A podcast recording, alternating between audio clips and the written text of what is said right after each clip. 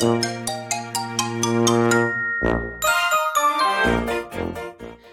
はようございます。たかしです。本日は1月6日金曜日、仕事始めに読んでおきたい厳選ニュースをブルームバーグからお届けします。一つ目のニュースです。クリスマス停戦か。プーチン大統領はモスクワ時間6日正午から36時間の一方的停戦を命じた。来月2年目に突入する軍事侵攻では異例の動き。しかし、ウクライナ側は即座に偽善だと一周。ポドリャク大統領府長官顧問は、ロシアが占領地から撤退して初めて一時的な停戦は成立するとツイートした。クレムリンと関係の近いキリル総主教が停戦を呼びかけていたほか、トルコのエルドアン大統領もウクライナでの一方的な停戦を宣言するよう電話会議でプーチン氏に強く求めていた。次のニュースです。タカ派発言。米カンザスシティ連銀のジョージ総裁は5日、米金融当局はインフレを押し下げるために政策金利を5%超に引き上げ、2024年になってもその水準で維持するべきだと主張した。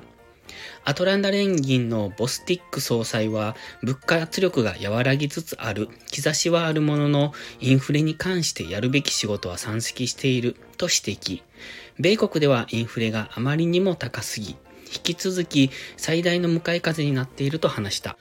次のニュースです。予想上回る伸び。昨年12月の米民間雇用者数は23万5千人増と市場予想15万人増を上回る増加となった。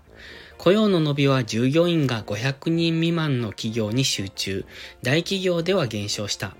業種別では娯楽、ホスピタリティ、教育、医療サービス、プロフェッショナル、ビジネスサービスで増加が目立った。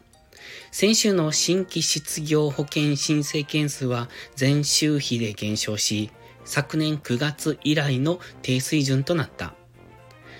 次のニュースです。年間1億人分。新型コロナウイルス感染症軽中等症向け経口薬の開発に成功した塩野義製薬は感染状況が深刻な中国で承認申請に向けて当局と最終の詰めの段階にあり3月末にも承認される可能性があると手代木勲社長が4日インタビューで明らかにした。